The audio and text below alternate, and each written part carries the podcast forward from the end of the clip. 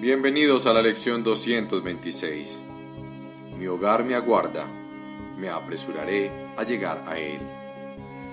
Puedo abandonar este mundo completamente si así lo decido, no mediante la muerte, sino mediante un cambio de parecer con respecto a su propósito.